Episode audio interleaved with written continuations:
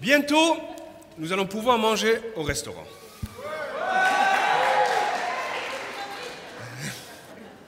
J'invite. Vous avez le choix.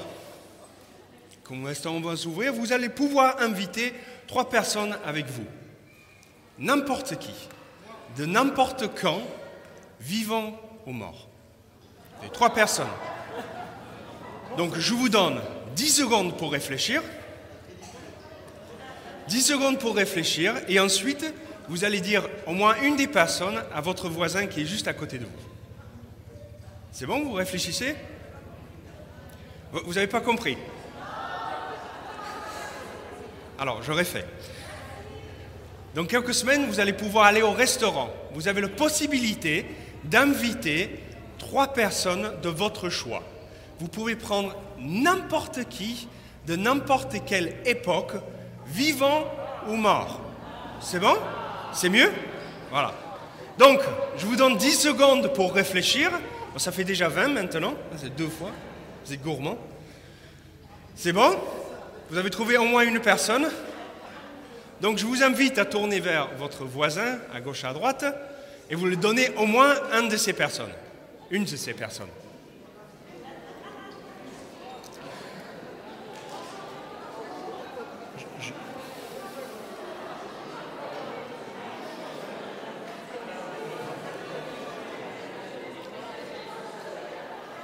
Donc, pour celles et ceux qui sont mariés, pour celles et ceux qui sont mariés, j'espère que vous avez dit votre époux ou votre époux. Sinon, à midi, vous allez trouver des embrouilles. Et j'imagine qu'il y a quelques-uns d'entre vous qui auraient choisi Jésus.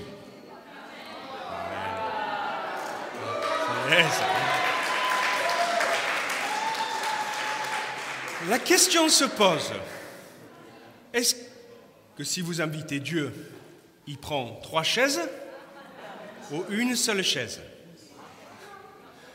Bienvenue à la Trinité. Aujourd'hui, nous, commençons une série de prédications sur la Trinité. Pourquoi cette série est tellement importante? C'est parce que nous allons parler de la nature de Dieu. Nous ne parlons pas de ce qu'il a fait et ce qu'il fait pour nous au quotidien, mais nous parlons de qui il est. Sans la création, sans le salut, Dieu serait toujours Dieu. Parce qu'il ne le fait pas pour, nous, pour se combler. Mais sans le Père, sans le Fils ou sans l'Esprit, un de ces trois, Dieu n'est plus Dieu. Philippiens 2, verset 12 dit Mettez en œuvre votre salut avec crainte et tremblement. J'aborde cette prédication avec crainte et tremblement, parce que je suis conscient du charge de responsabilité qu'il y a, c'est l'anglais qui rentre là, la responsabilité pour ce sujet. Quelques règles du jeu. Tout d'abord, c'est pendant quatre semaines que nous allons discuter, prêcher sur ce sujet. Donc aujourd'hui, c'est une introduction. Je vous invite à voir ces prédications pas à part, mais comme une seule prédication qui va durer sur quatre semaines. Nous allons voir aujourd'hui l'introduction, ensuite le Père, le Fils et l'Esprit sous l'angle de la Trinité. Et j'espère que nos enseignements vont clarifier les points et vous aider à comprendre, ou mieux comprendre notre Dieu. Ensemble, Rappelons-nous qu'il y a une seule chose plus beau, plus glorieux et plus parfait que le salut, et ça, c'est Dieu lui-même.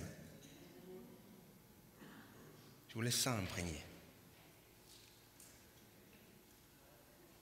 Commençons par une petite définition de ce que nous croyons.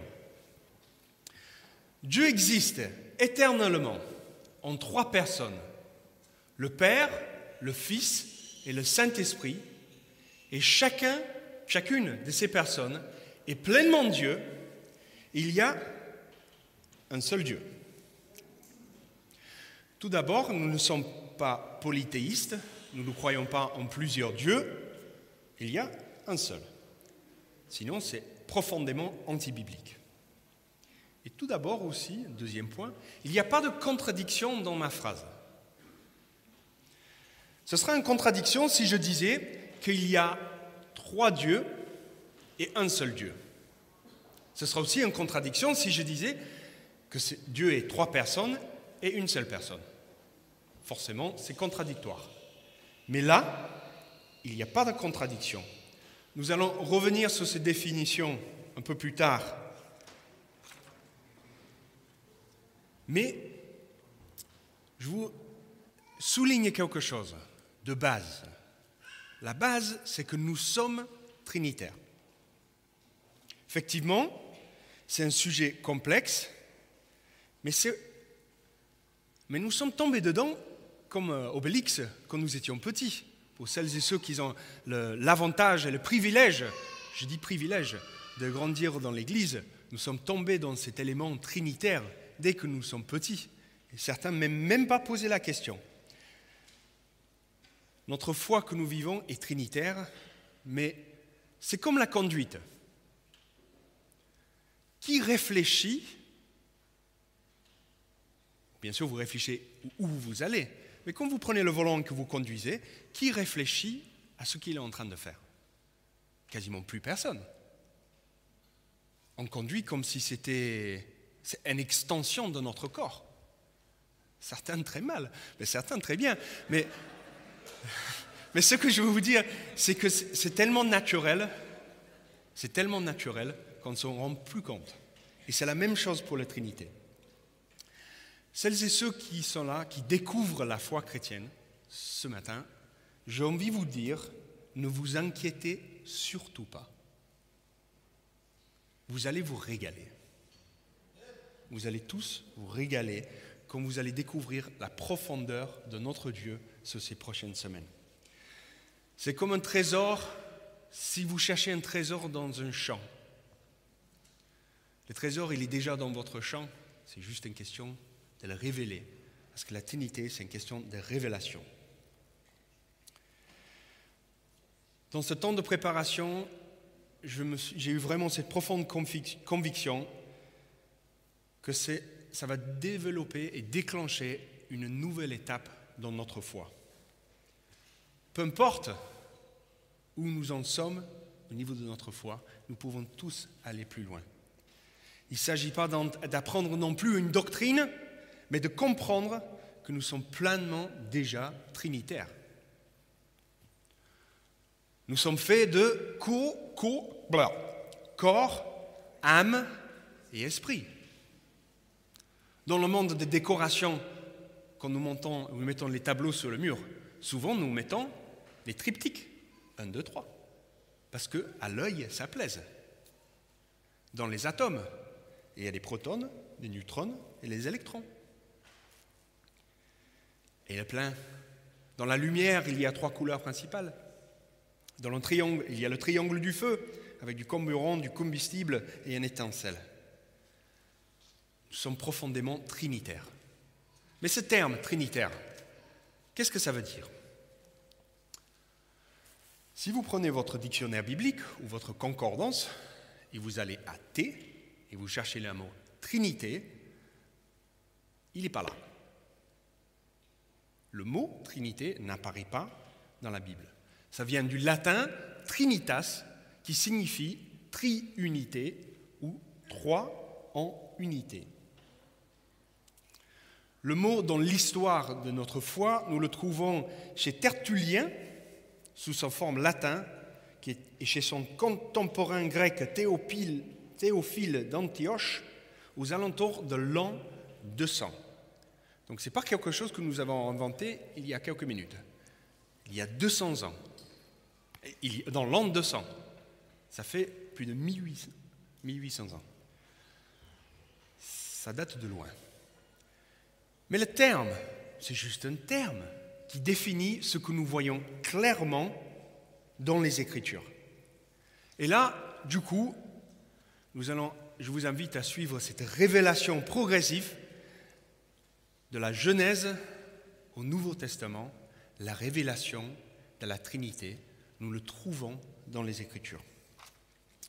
Genèse 1, verset 26.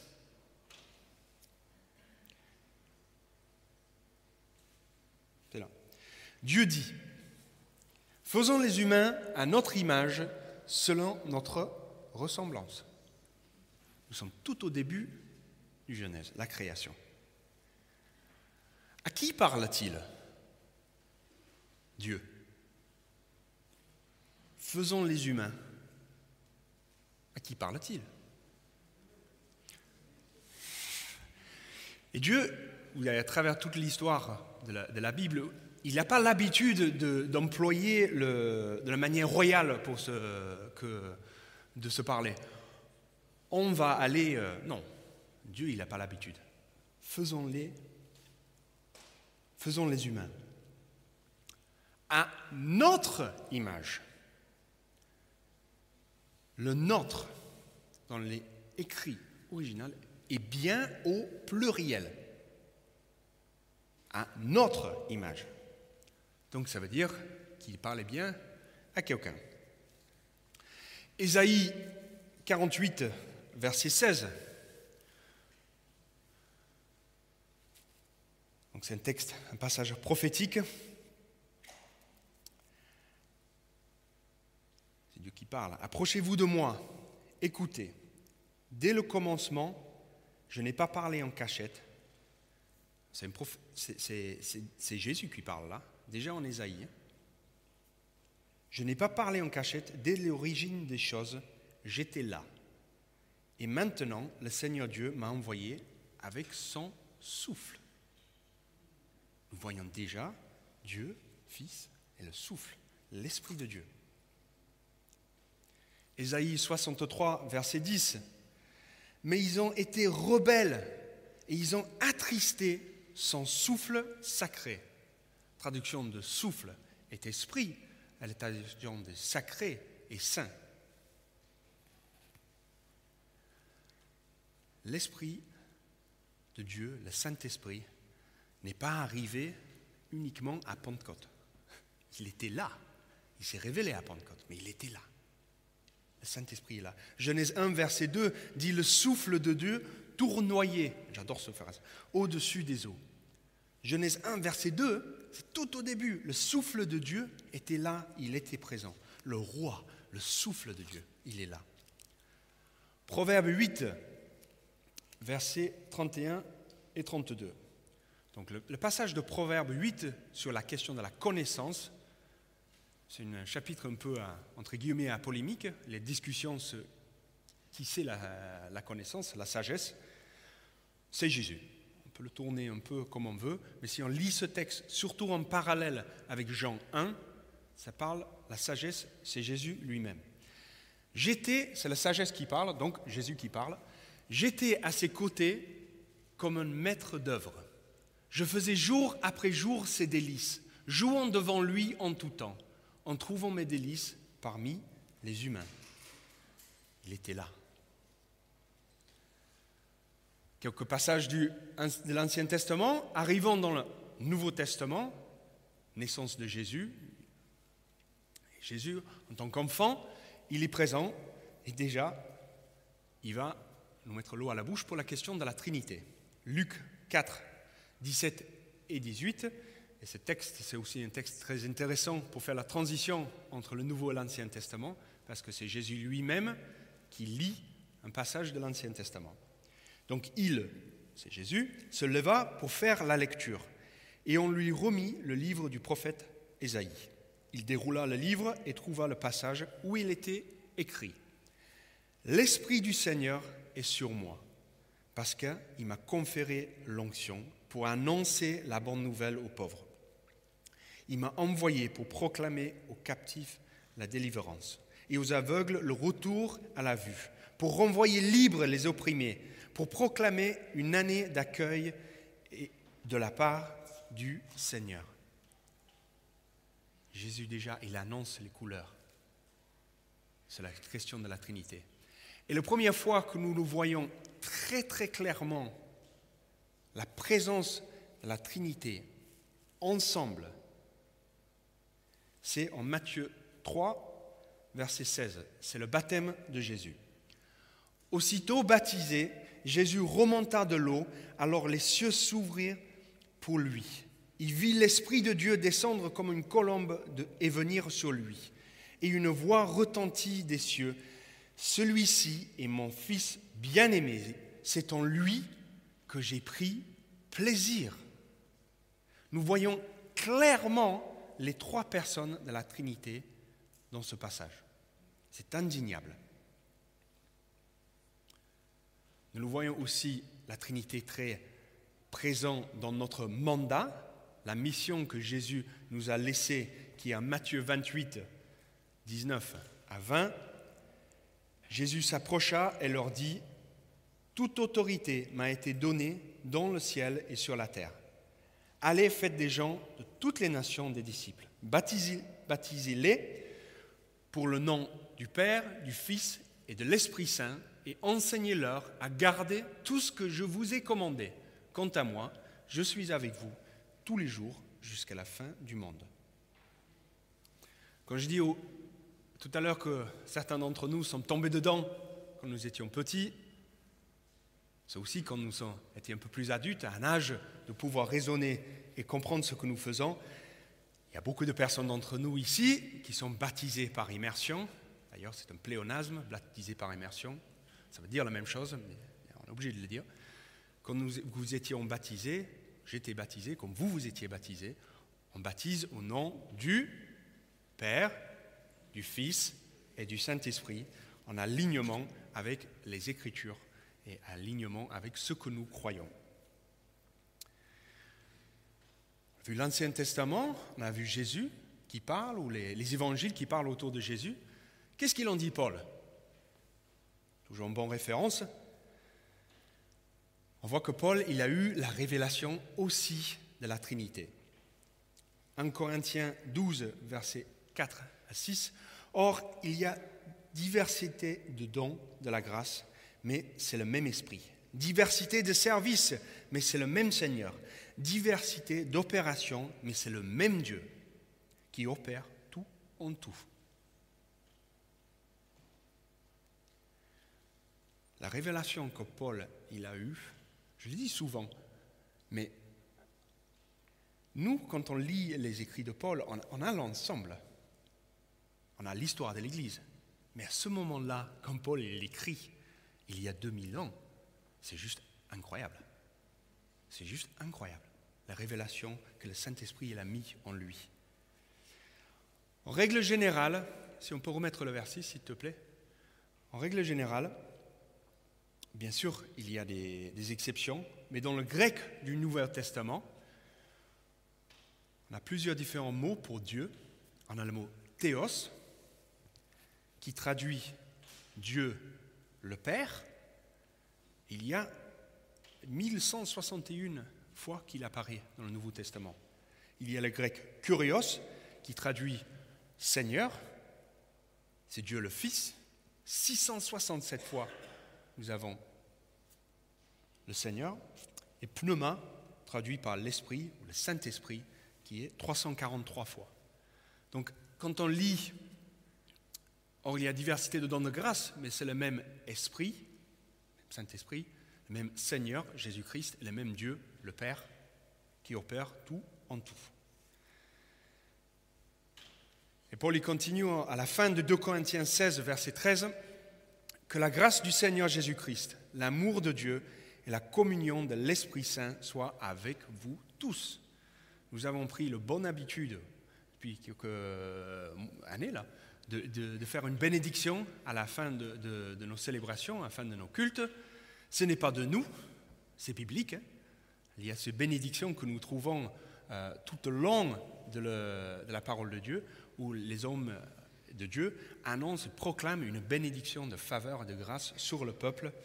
Nous avons bien sûr Nombre 24, il y a aussi celui-là qui est très très connu de Paul, 2 Corinthiens 16. Il y en a encore et encore des centaines de versets avec soit l'interaction entre deux personnes de la Trinité ou la présence des trois personnes de la Trinité. Il y en a partout, partout dans la Bible. Et la Bible nous conduit vers la pensée de la Trinité. Et cela nous permet de faire trois déclarations, trois affirmations, comme j'ai commencé au début. Nous allons prêcher pendant les... Comme je vous dis, ce n'est pas exhaustif aujourd'hui, c'est vous mettre en appétit pour tout ce qui va suivre pour la suite. Les trois affirmations sont cela. Dieu est trois personnes. Chacune de ces personnes est pleinement Dieu. Il y a un seul Dieu. Donc je reprends un peu la première définition que je proposais au début. La doctrine de la Trinité est un mystère, mais, mais nous pouvons quand même avancer dans notre réflexion. Dieu est triunitaire, c'est comme ça. Si on essaie de chercher à comprendre pourquoi, il y a quelques manières de réflexion, on peut attribuer les choses. Mais à la fin, Dieu est Dieu. Il fait ce qu'il veut. Donc, s'il a bien envie d'être trinitaire, il est bien trinitaire. À pas nous de le tourner autrement. Mais Dieu, dans son être, il est là. Et si quelqu'un pose la question pourquoi Dieu est trinitaire, on peut rapidement répondre et dire mais pourquoi pas? Parce que nous n'arrivons pas à le comprendre, ça ne change pas. Notre erreur de serait de dire, comme nous n'arrivons pas à le comprendre complètement, alors ce n'est pas possible ou que ce n'est pas vrai. Première erreur, à surtout pas faire. Et une deuxième erreur serait aussi d'essayer de fabriquer une espèce d'image hollywoodienne de la Trinité. Que notre imagination sort de la parole de Dieu et qu'on essaie de trouver quelque chose qui colle, parce que c'est là souvent où on fait des erreurs et on s'éloigne de la réalité que Dieu est trinitaire. Ce matin, si tu as accepté Dieu le Père à travers le sacrifice de son Fils, Jésus-Christ, par la révélation du Saint-Esprit, tu as déjà rencontré la Trinité.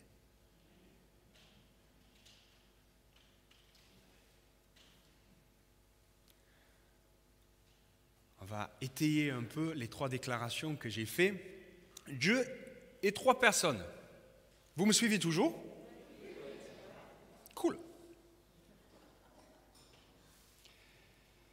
Il y a trois personnes dans la Trinité. Et ils ont existé éternellement. Ils ont toujours été là. J'appuie sur ce petit point parce que c'est très important de ne pas tomber dans la réflexion ou dire que Jésus il sort de Dieu ou Jésus c'était un homme que le Seigneur a oint. Euh, c'est des, autres religions, notamment les témoins de Jéhovah, Jéhovah qui croient ça. C'est pas bon. Dieu existe en trois personnes et il a toujours existé dans ces trois personnes.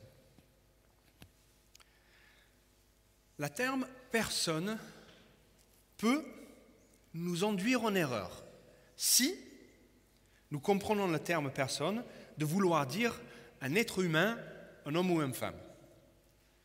Si nous partons sur cette réflexion d'une personne comme ça, c'est sûr que ça va clocher.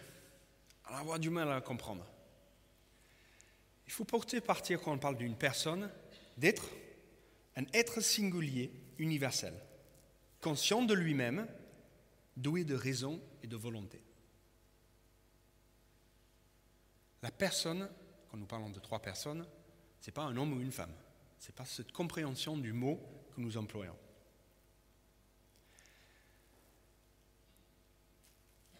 J'ai donné plusieurs versets pour montrer, et nous savons qu'il y a eu la révélation du Fils et de l'Esprit à travers la parole de Dieu, et c'est progressif.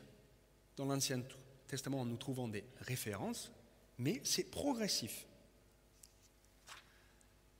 Ça ne veut pas dire qu'ils n'étaient pas là avant. Pour ça qu'ils ont toujours existé. Parce qu'il n'en parle pas de la même manière dans le début de l'Ancien Testament qu'à la fin du Nouveau Testament, ça ne va pas dire qu'ils n'étaient pas là. Je, vous explique parce que. Il y a 14 ans, 15 ans, 2004, en 2004, je suis arrivé dans cette église et j'ai traversé la porte d'entrée. Et à cette porte d'entrée, j'ai rencontré une femme magnifique. C'était Sarah, mon épouse. Bon, à part les moments, l'époux. Eh oui. Je l'ai croisée à ce moment-là, en 2004. Jusqu'à ce moment-là, je ne le connaissais pas du tout. Pour moi, elle n'existait pas. Pour moi, elle n'existait pas. Est-ce que ça veut dire que parce que moi je ne l'ai pas connue, parce que je ne l'avais pas rencontrée et pour moi elle n'existait pas, elle n'existait pas ou pas hmm. ah.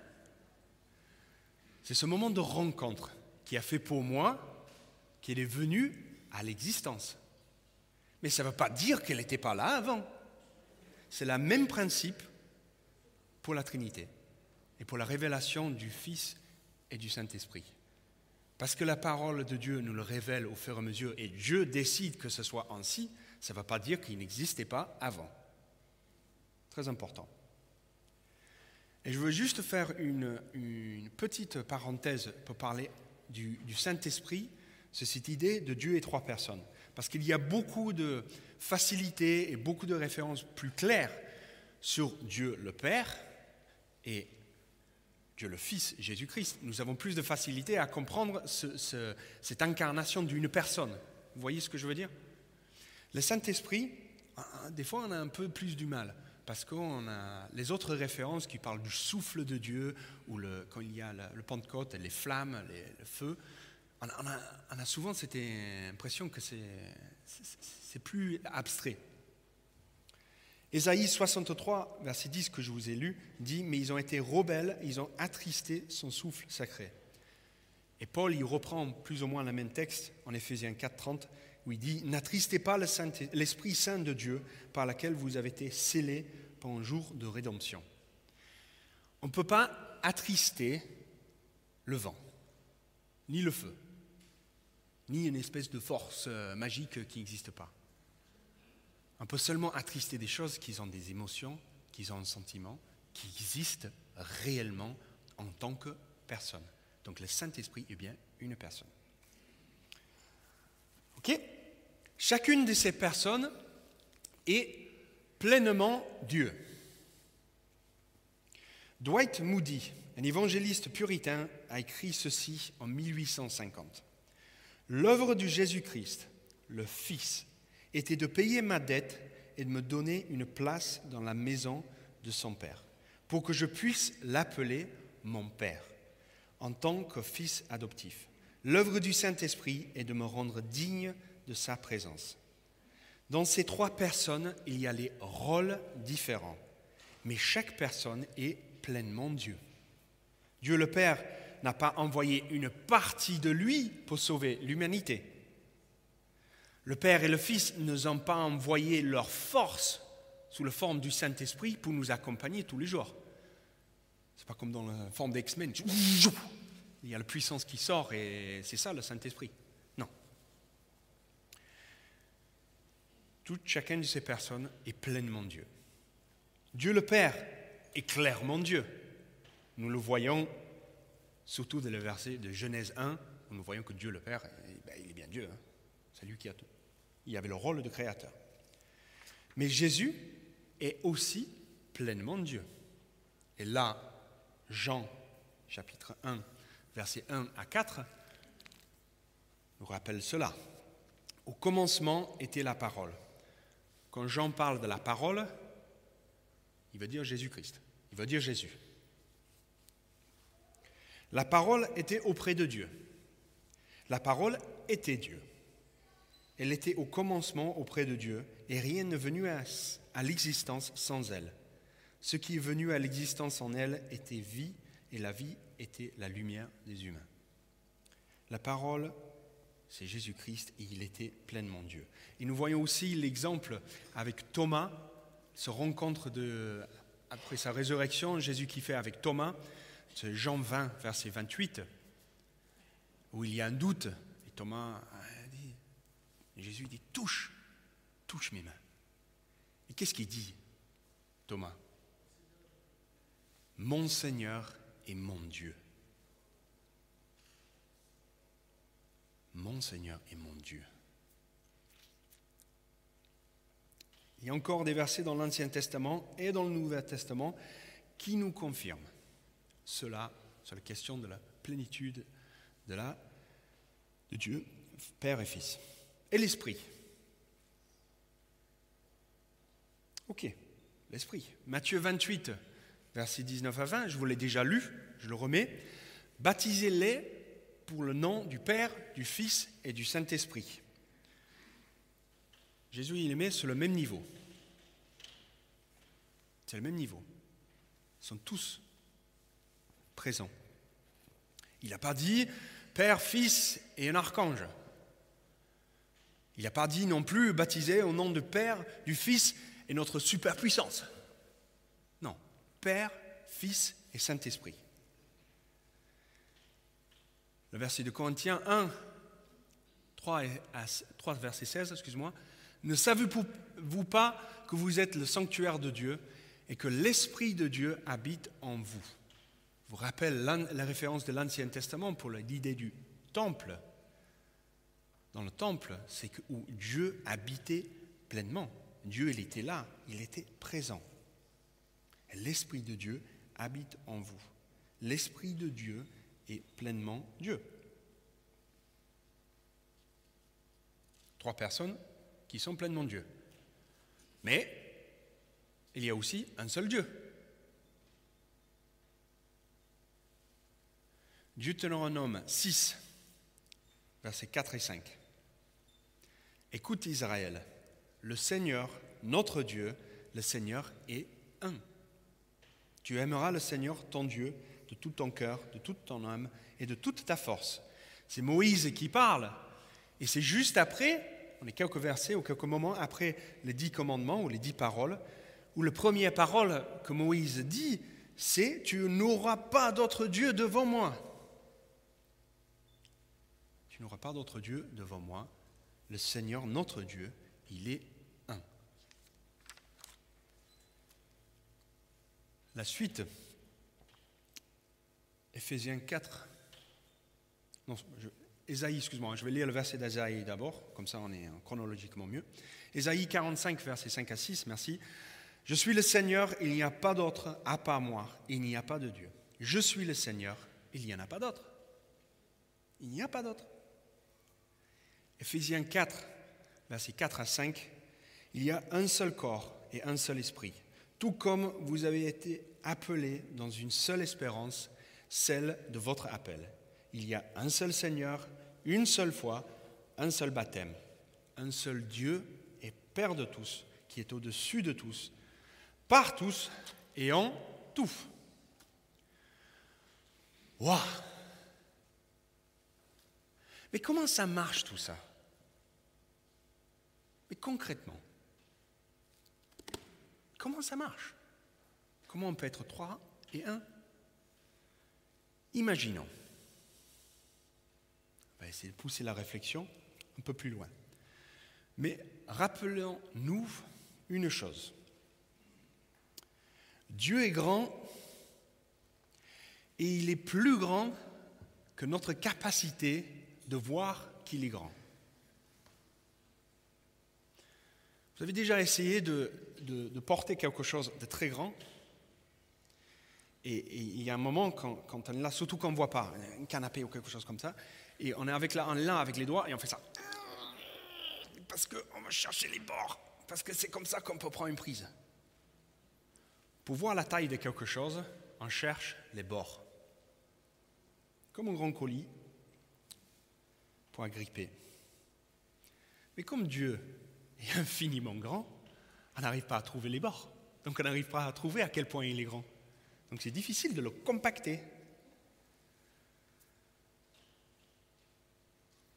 Pour comprendre la Trinité, on, on utilise souvent des analogies et des images. Et c'est très bon. Et je vais le faire. Mais je vais être aussi vous mettre un peu en garde sur les différences et les limites de, ce- de ces analogies qui nous aident à comprendre mieux la Trinité. La première, c'est l'âge de Zo. Donc, je me suis fait déjà corriger par euh, Sacha. Salut Sacha. Effectivement, mia culpa, ce n'est pas écrit comme il faut. Je suis désolé. J'arrivais pas sur l'ordinateur à mettre le 2 en bas. C'est tout. je m'excuse pour tous ceux qui sont scientifiques et mathématiques. C'est, je suis désolé. On dit que la Trinité, c'est comme l'eau, la glace et la vapeur, l'âge de eau. C'est la même molécule qui peut prendre plusieurs formes différentes. Cela nous aide. Vous comprenez bien que l'âge de eau elle peut être glace, eau et vapeur. Vous êtes d'accord ou pas?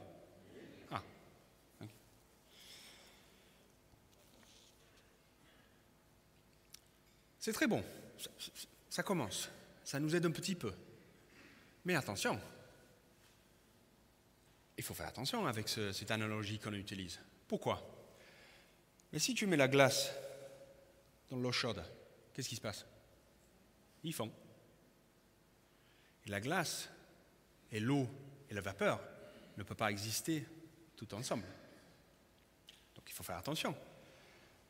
Et en plus, H2O, c'est deux, co- deux- deux composants d'hydrogène et un d'oxygène. Il y a deux éléments identiques. Nous savons qu'en Dieu, il y a, ils ne sont pas identiques, il y a des choses différentes. Donc il faut faire attention parce que finalement, cette analogie va même soutenir une, une théorie qui s'appelle la modalisme. Qu'est-ce que c'est la modalisme? Modalisme, c'est une pensée qu'il peut avoir dans peu d'églises euh, évangéliques, j'espère, où dit que Dieu il existe sous une forme et, il prend des modes différents selon sa nécessité. Donc au début, Dieu il était là en tant que créateur, il avait le casquette créateur. Quand il est venu, Jésus-Christ, il a pris le mode Jésus-Christ et au Pentecôte, pouf, il est devenu le Saint-Esprit. Bon, bibliquement, ça ne tient pas debout. Mais pourtant, les gens y croient, parce que ça simplifie les choses et ils arrivent à comprendre. Bibliquement, c'est pas bon. D'ailleurs, ça vient d'un théologien, pour que vous sachiez, Sabellius, au début du IIIe siècle. Donc déjà, il y a eu les problèmes. Et on voit, d'ailleurs, dans l'histoire de l'Église, les problèmes, ils ont commencé vraiment comme il faut au sein de l'Église, quand les chrétiens, ils ont commencé à réfléchir. C'est là où il y a eu les problèmes. Parce qu'il y a certains qui ont dit, mais finalement, ça peut pas tenir comme ça. Du coup, ça crée des divisions. Enfin bref, nous ne voulons pas être comme Sabellius, parce que finalement, ça règle le problème de trois personnes en un seul, mais ça enlève toute la partie communauté, toute la partie unité et communion dans le Saint-Esprit. On n'en veut pas de ça. Ok, donc on enlève l'âge de eau. On va dire que la Trinité, c'est comme le soleil. Ah, le soleil, c'est Dieu. Il y a la lumière qui émane, qui fait Jésus-Christ, et la chaleur qui est le Saint-Esprit. Il y a aussi, on peut pousser l'idée que le, système solaire tourne tout autour du Soleil. Comme l'âge de eau, ça peut nous aider, mais c'est aussi inquiétant parce que ça a des défauts. On sait pourquoi. Premier défaut, on sait qu'un jour, j'espère qu'on ne sera pas là, mais le Soleil va exploser. Parce qu'au fur et à mesure, depuis le début, le Soleil il est en train de, grandir et un jour, je crois que ça s'appelle un supernova, si je ne me trompe pas, ça fait pouf Et Dieu, il ne va pas exploser, Dieu, il ne va pas exister, il existait éternellement, il va exister éternellement. Là aussi, un peu d'histoire de, l'Église, ça ressemble un peu à ce qu'on appelle l'arianisme, qui est du prêtre Arius, mort en 336, qui niait le plein divinité du Fils et du Saint-Esprit. Et on ne veut pas cette théorie euh, de Trinité dans, nos cœurs, parce qu'il dit Dieu, il, aurait dit que Dieu, il a, sorti une partie de lui qui fait euh, le Christ. C'est pas ça. Et c'est pour ça que dans le, le symbole de, de Nicée-Constantinople, le credo, une certaine forme du credo que nous lisons, où on dit engendré et non créé. On dit que Jésus était engendré, mais non créé. Jésus, il, il était, il est pleinement Dieu. Il y a aussi des autres analogies que l'on peut utiliser. L'œuf, la Trinité, c'est comme l'œuf. Il y a le coquille, le jaune et le blanc. On dit c'est aussi comme une pomme. Il y a la peau extérieure, la chair et le, truc au milieu. Je ne me rappelle plus le nom. Nous pouvons utiliser ces idées et ces analogies, mais nous avons vraiment pleinement conscience que ça peut réduire notre pensée sur la Trinité.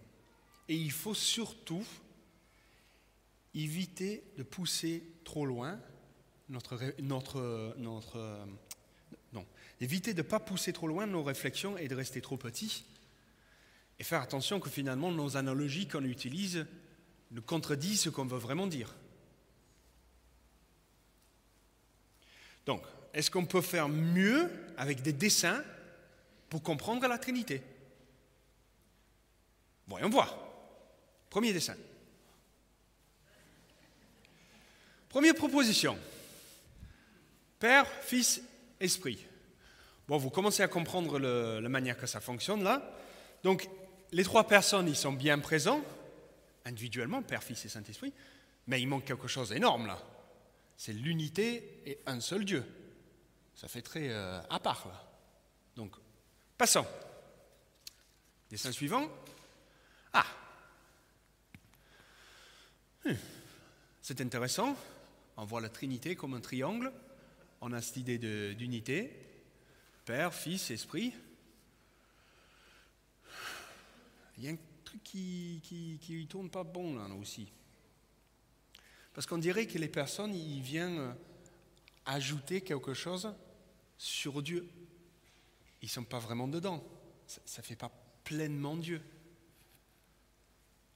Vous le voyez? Les faux dans l'image? Donc on va essayer de passer à un autre pour voir si on peut mieux avancer. Ah C'est mieux. Déjà, on est d'accord. Père, Fils et Esprit. Nous avons un être, un seul être, la forme du Trinité qui est bien présent. Et nous voyons pleinement les trois personnes au sein de la Trinité. Mais il y a, un schisme. Vous savez que l'Église orthodoxe et catholique, était le schisme qu'il y a eu en 1054, si je ne me trompe pas, était pour un débat sur ce qu'on appelle le filioque, qui est un débat sur la filioque, sur, la Trinité. La cession de l'Église orthodoxe de l'Église, ou la création de l'Église orthodoxe et catholique, était faite sur un débat sur la Trinité. D'ailleurs, sur un principe où il y a zéro référence biblique. C'est la question de l'identité du, Saint-Esprit qui soit. Je vous épargne les détails, mais dans tous les cas, ils se sont pris la tête il y a 1500 ans et ça a divisé l'Église. Enfin bref, soit. Mais là-dedans, il y a quand même un petit un problème. Je n'arrive pas à le voir. J'aurais dû amener un petit pointeur. C'est que finalement, Dieu, est-ce qu'il n'existe pas uniquement au plein milieu, là, où il y a les trois cercles qui se croisent? Parce que c'est là où il y a pleinement Dieu. Donc du coup, finalement, on a, on a ensemble, mais on approche. Peut-être on arrive au suivant. Ah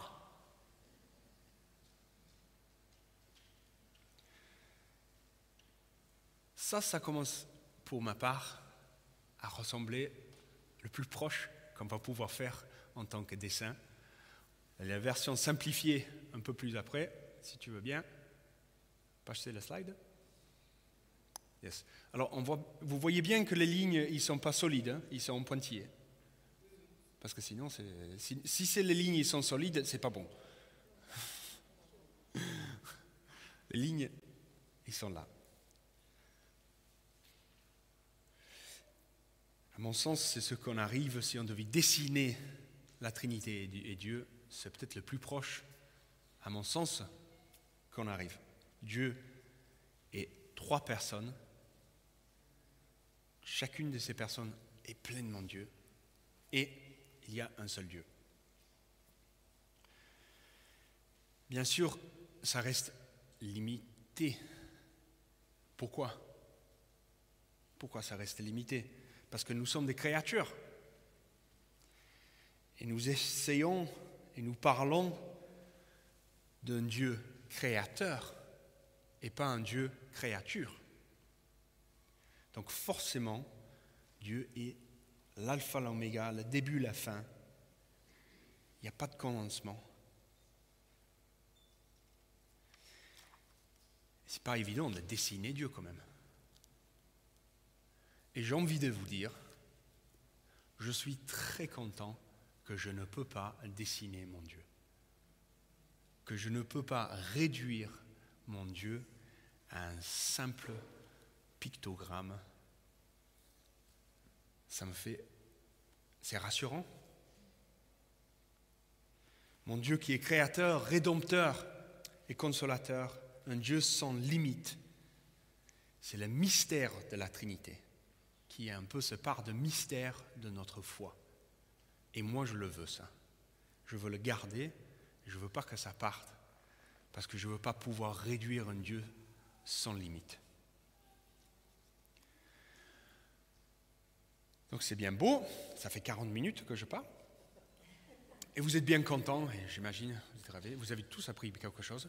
Et la question qui brûle sur les lèvres, qui brûle sur mes lèvres, comme moi j'étais en train de préparer ça, et alors? Mais franchement, et alors, qu'est-ce que cela m'apprend? Aujourd'hui, qu'est-ce que ça m'apprend? Je vais commencer par citer le professeur Le Breton dans son livre Le Dieu vivant, la révélation de la Sainte Trinité. On comprend pourquoi le mystère de la Trinité est si cher à tout chrétien. C'est la grande révélation de Dieu. Quiconque n'a pas reçu cette confidence divine n'est qu'un étranger ou, au plus, un serviteur. C'est la condition des païens ou des juifs, ce n'est pas celle des chrétiens. Je ne vous appelle pas au plus serviteur, mais ami, parce que tout ce que j'ai entendu de mon Père, je vous l'ai fait connaître. la question de la révélation de la Trinité nous aide sur énormément de choses. Et nous allons regarder quatre points clés, très rapidement, pour voir qu'est-ce que ça change. Le salut. La compréhension de notre salut est juste imbibée de la Trinité. Donc si on comprend mieux la Trinité, on comprend mieux notre salut. Je vous rappelle la citation que j'ai donnée de Dwight Moody. L'œuvre du Jésus-Christ, le Fils, était de payer ma dette et me donner une place dans la maison de son Père pour que je puisse l'appeler mon Père en tant que fils adoptif. L'œuvre du Saint-Esprit est de me rendre digne de sa présence. Le salut est trinitaire. Si on apprend plus sur la Trinité, on apprend plus sur notre salut. Et ça, c'est quelque chose qui est vital, qu'on apprend de plus en plus sur notre salut. Et aujourd'hui, pour celles et ceux ici présents dans ce lieu ou qui me regardent en ligne, si tu as une, le moindre doute que tu n'as pas donné ta vie à Jésus, aujourd'hui, alors que nous parlons des profondeurs de Dieu, faites-le. Faites-le. Parce que comme cette citation a dit, Jésus, Dieu a donné son Fils pour que nous appelons son Père, mon Père. Si aujourd'hui tu es dans le doute, prends ce pas, même s'il y a des choses que tu ne comprends pas encore, et tu dis, Seigneur Jésus, je te fais confiance. Tu es mon Dieu, tu es mon roi, et je reconnais que tu es mort pour mes péchés et que tu es ressuscité d'entre les morts pour ma vie et que j'appelais, peux appeler ton Père mon Père. Aujourd'hui, c'est le moment. La compréhension de la Trinité aide dans notre manière de prier. On prie comment et à qui et quand Ça va nous encourager, nous fortifier, donner plus d'armure et plus de, munitions dans notre vie de prière. C'est sûr et certain l'étude de la Trinité va vous accompagner et booster dans ta vie de prière. L'étude de la Trinité, et c'est pour ça que c'est tellement important aussi, ça va nous accompagner et, donner plus de, fruits et de beauté, une troisième dimension, à notre lecture de la parole de Dieu. Parce que nous allons voir, vous allez prendre conscience de ces petites phrases qui sortent en relief. Ah, oh, on parle, déjà de Jésus dans l'Ancien Testament comme ça Waouh Ce relief, l'étude de la Trinité va l'amener. Et aussi, dans notre compréhension de l'Église et le mouvement du royaume de Dieu sur cette terre. L'Église, c'est le plan de Dieu. C'est le véhicule que Dieu il a choisi pour annoncer la bonne nouvelle, pour équiper ses disciples et pour incarner les fruits de l'Esprit. Et plein d'autres choses. Mais la Trinité va changer de manière certaine votre vision et votre importance de l'Église. Sans doute. Et quand nous regardons la Trinité, surtout l'action et l'interaction des membres de la Trinité, nous allons voir plusieurs différentes choses aussi qui vont nous apparaître pour notre, pour notre vie en tant qu'individu. La dernière slide. C'est un peu petit. En rapidement regardant la Trinité, j'ai n'ai mis que neuf, mais la liste, elle est immense. Dans la Trinité, on voit l'amour de manière exceptionnelle. On voit l'unité on voit l'unité entre les membres de la Trinité. Trois personnes, mais un seul Dieu. Nous voyons la communication, les interactions et comment il y a cette communication fantastique dans la Trinité. La confiance, l'accord ou l'entente dans la Trinité. Nous voyons cette idée de parenté cette idée, elle est très importante.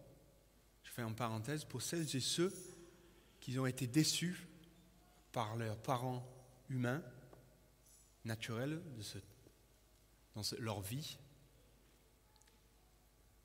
Dans la révélation notamment de Dieu, le Père, il y a une parenté, et cette idée de fils et filles adoptifs, elle est juste monstrueuse. C'est juste incroyable. C'est tellement grand. Et c'est tellement important pour, des personnes qui n'ont pas encore, ou ils sont déçus de leur vie, de leurs parents biologiques. Nous voyons aussi la diversité. Nous voyons la joie, la sécurité, la liberté.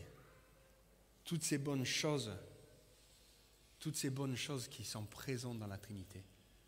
Et la liste il est encore énorme.